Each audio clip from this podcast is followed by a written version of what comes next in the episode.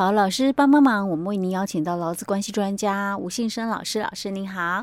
嘉惠你好，听众朋友大家好。好，老师，我们今天要来跟听众朋友分享的是一个案例啊，对不对？欸、对。好，我们在讲什么？哎，确认雇佣关系的案例哦。嗯。好，为什么要特别这个时候来讲呢？因为这个刚好也是哈、哦，我们之前是谈到伯克莱。那他们也是在争议，就是说这个承揽的一个雇佣关系还是劳动契约嘛？我说我们今天开始要讲这个案例哈。哎，这个也是哦，这只是另外一个嗯。哦，但是也是嗯，在实务上哦，他们当初的一个争议点也是很大，平台业者。哦。哦，只是上一次的这个争议的一个部分是那个吴博义嗯。哦，那这一次的话是。换另外一家，哎，对对对，哦，就是什么大的那个，哎，对，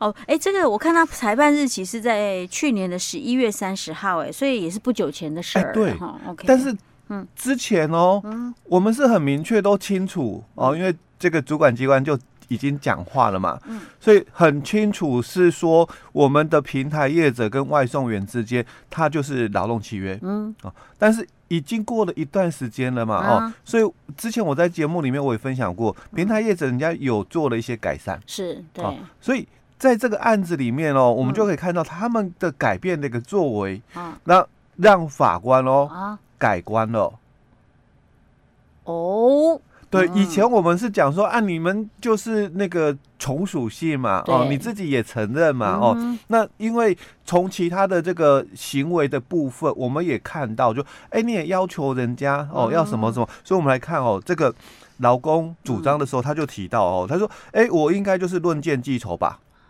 因因为我们一个单子多少钱嘛，啊，平台，哎，对哦，所以劳工哦，就外送员哦，他在主张的时候。的时候他就讲了，我我是按件计酬的，对，哦，我是论件计酬的哦，是，我有从属性的话，我就是你的员工，所以我只是论件计酬。有些人月薪嘛，嗯，有些人日薪，有些人时薪嘛，我只是论件计酬的，嗯，哦，劳工而已哦，所以他就提到了哦，我我有从属性哦，所以说他说我我就是到那个店家那边取货，然后把东西送到消费者手上哦，那在我服务的期间，我必须穿你们规定的。制服没错吧？以前是这个观念、嗯、哦。是。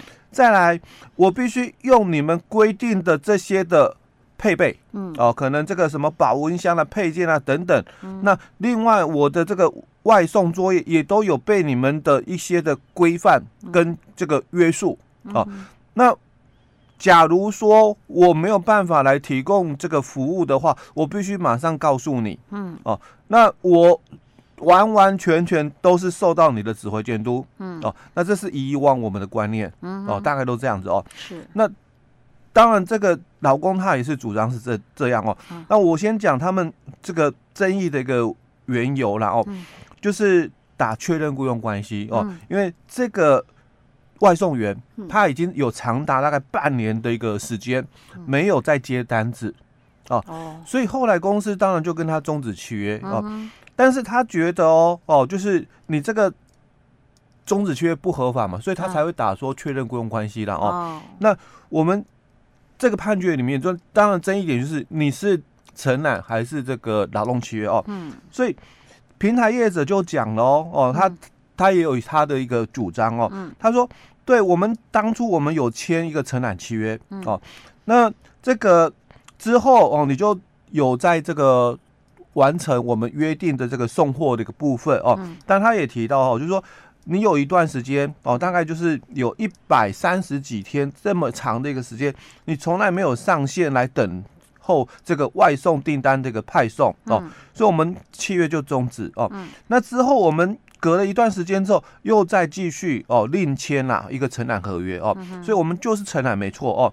好，那当然这个是其其次啦，我们最主要还是看。从属性的一个问题哦，是，所以平台业者就讲了，他说：“哦，我并没有要求你必须在什么时候来提供劳务哦，那你也可以自己哦来决定哦工作的时间，而且你没有底薪哦，那你的这个报酬的一个部分就是完成订单的一个递送哦，那这样子哦。”才能够领到所谓的这个报酬，而不是用时间的一个长短哦来做这个给付的一个约定的一个部分哦。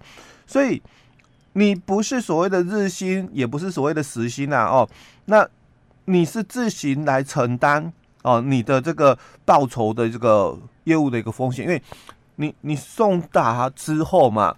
你才能够取得这个报酬，所以他原告讲案件计酬是没错，是案件计酬啊。欸、但如果你是劳动契约，就是案件计酬；但如果你不是劳动契约的，那是什么？那就承揽。哦，哦，那就会变成是承揽哦。好，所以他就提到了哦，说我们没有所谓的从属性，主要应该是讲这一块哦。所以他又提到了，你也必须自行准备哦。车辆啦、行动电话啦、油资啦哦，那保养啊等等这些哦，完全由你来自行负担这些的这个成本哦。那所以刚刚就提到嘛，你必须自行承担哦这个报酬的业务风险。嗯。哦，如果你是员工的话嘛，那不管你今天有没有就是完成这些的一个这个送达哦，那我应该就要给你什么所谓的日薪啊什么。月月薪或者时薪嘛，哦，嗯、那你不是啊？但我刚刚我们之前就先讲，我、嗯、我们这个劳基法的规定里面哦，薪资的给付哦，我们大概分成四种哦，你有月薪、有日薪、有时薪，也有论件计酬嘛，哦，但它是不是论件计酬，还是它是承揽哦？所以这个承揽不是也是有是论件计酬的吗？对啊，也是可以，论件计酬也是可以是承揽嘛，对不对？承揽的话，就我把你。这个呃定做的东西嘛，嗯、我把你做好了，我交给你嘛。对呀，哎，所以到底他是论件计酬的还是承揽哦？这个就要看从属性这个问题嘛。好，那我们这个双方的一个主张大致是这样哦。嗯、好，接着就是法官他的一个判断的一个部分哦。嗯、所以法官在判断他。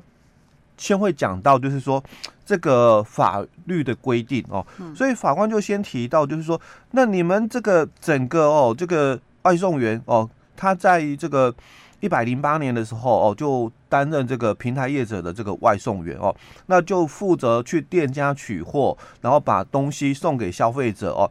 那你们也约定了案件计酬哦，所以这个外送员他就自己准备。这些的车辆啦，还有行动电话哦，那也负自行负责车辆的这些维修保养等等这些费用哦。那你们双方哦也没有约定这个固定的这个工作时间跟时数哦哦。那另外你们两次，因为之前他也提到，一百零八年的八月签了一次，后来有长达一段时间哦，一百三十几天没有在这个外送嘛，哦，所以。又重新再签订了一份契约，那也是承揽哦，也是承揽哦。那之后，因为一百一十年这一次的签了承揽契约之外，还做了一个切结书的一个约定，还做了工作危害因素的告知单，还做了推广暨广告合约哦。那这个是平台业者哦，以前跟之后的变化不同喽。之前我们讲过，平台业者早期的时候，他的作业哦比较没有那么严谨，哦，所以可能只签了一个承揽合约啊。但之后切结书哦，我们先不姑且不论内容什么，因为我们也看不到。但他做了一个危害告知的一个告知单，承包的一个部分哦，那原事业单位必须对下包商哦进行所谓的危害告知，职业安全法的规。规定了哦，所以他知道说，哎，如果我是这个上包的，嗯，那我必须告诉我的下包说，哎，那你有可能有哪些的危害的一个风险，嗯，哦，所以我做了这个告知的一个事项，是，那另外他也做了所谓的广告的这个合约推广哦，那我也跟你签了一些合约，我额外要给你一些的奖励金的时候，嗯，哦，所以我跟你签了推广暨广告合约哦。哦这个该不会就是说，比如说你穿制服啊，然后用那个什么我们的保温箱的这个呢？是不是这个内容？哎，对，就因为我想不出他能够怎样帮他推广告。你帮我穿我们的制服，啊、你帮我用我们的这个保温箱，啊、就是类似啦，就是行动广告业务啊。哎，行动广告哦，你在路上这样跑嘛，哦、然后你就是我们的这个行动广告了。哦，所以我会给你一些。鼓励金。因为我觉得老师把这个特别讲出来，一定是这个意思，不然因为这个跟从属性有很大的关系。OK，好，所以他就提到说，那我们双方然后就平台业者就讲哦，我们在一百零八年哦，嗯。的这个九月哦，到一百一十一年的这个六月哦，那我们都有付他哦，就是外送员这个报酬哦。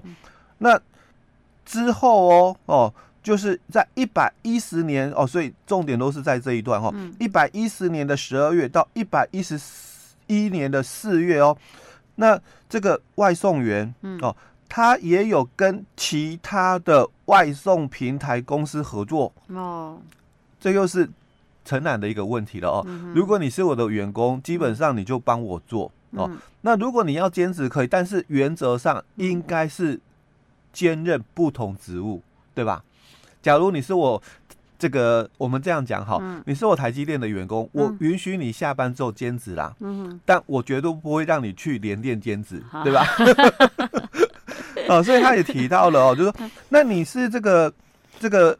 外送员哦，你又可以做这个呃这个 A 外送公司的外送员，也可以做 B 外送公司的外送员嘛。所以我们现在都看到，就是这个你是这个黑色的这个这个制服，这个平台哎平台的，那你是粉红色的，哎对对 都可以了嘛，对不对？哦？已经打破这个界限了哦。就我可以穿黑色的制服，然后用。粉红色的这个保温箱，两个都有达到广告。对对对，哦，他已经做到这样的一个程度了哦，所以台湾就提到，就是说，那既然你已经都能能够这样的话，那个从属性的一个部分哦哦，就慢慢看不到了。嗯，因为以前我们在早期的时候都说，哎，你们都限制人家什么哦，你们都限制人家什么，那这个从属性是有的，嗯。哦，但是经过这一段时间哦，这个。不管是媒体啊，主管机关一直的针对平台业者嘛，嗯，哦，提出的这个就是说认定哦，你们这样子就是有从属性，你们这样子就是有从属性。是，所以平台业者也在想办法，再把这样的一个状况把它淡化了，哎，改善了 哦，我对你的约束不再像以前那么强了哦。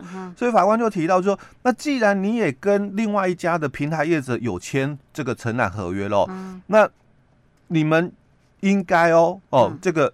两个承揽是一个事实了哦，所以第一个法官就先把这些问题讲出来，之后他就谈到，那就法律的一个观点来看，他也提出了大法官的七百四十号的一个解释文哦，因为之前我们在节目也谈到过，七百四十号的这个解释文就是当初的这个北山人寿哦，因为他们受到了主管机关嘛，两个行政法院，一个是民事的这个法庭，一个是行政法庭，然后对他们的这个。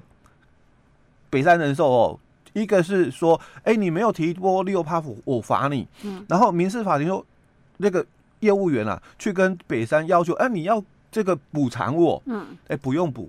嗯，然后行政法院说，你没有提缴。哦，嗯、我罚你。是，就是感觉上两个是好像标准不一，对对对，哦，标准不一，所以才会有大法官视线嘛，哦，所以大法官、嗯、大法大法官视线后面不是也是感觉上也是有讲跟没讲一样，对对对，就是嗯，还是你自己去判断，哎，对，就看从属性高低来判断了哦，嗯、所以法官就先把这一个部分哦先讲出来，嗯、哦，那接下来我们就来看法官的一个调查的一个新政的部分，好好，OK，好，老师，那我我们下一集再去跟大家分享好了，好。